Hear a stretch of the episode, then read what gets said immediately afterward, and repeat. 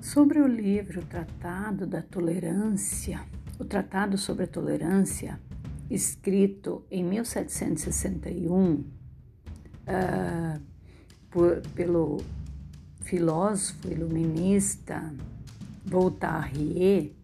ele, ele preocupou-se muito com a barbárie uh, em relação à morte do filho de, de Marc Antonier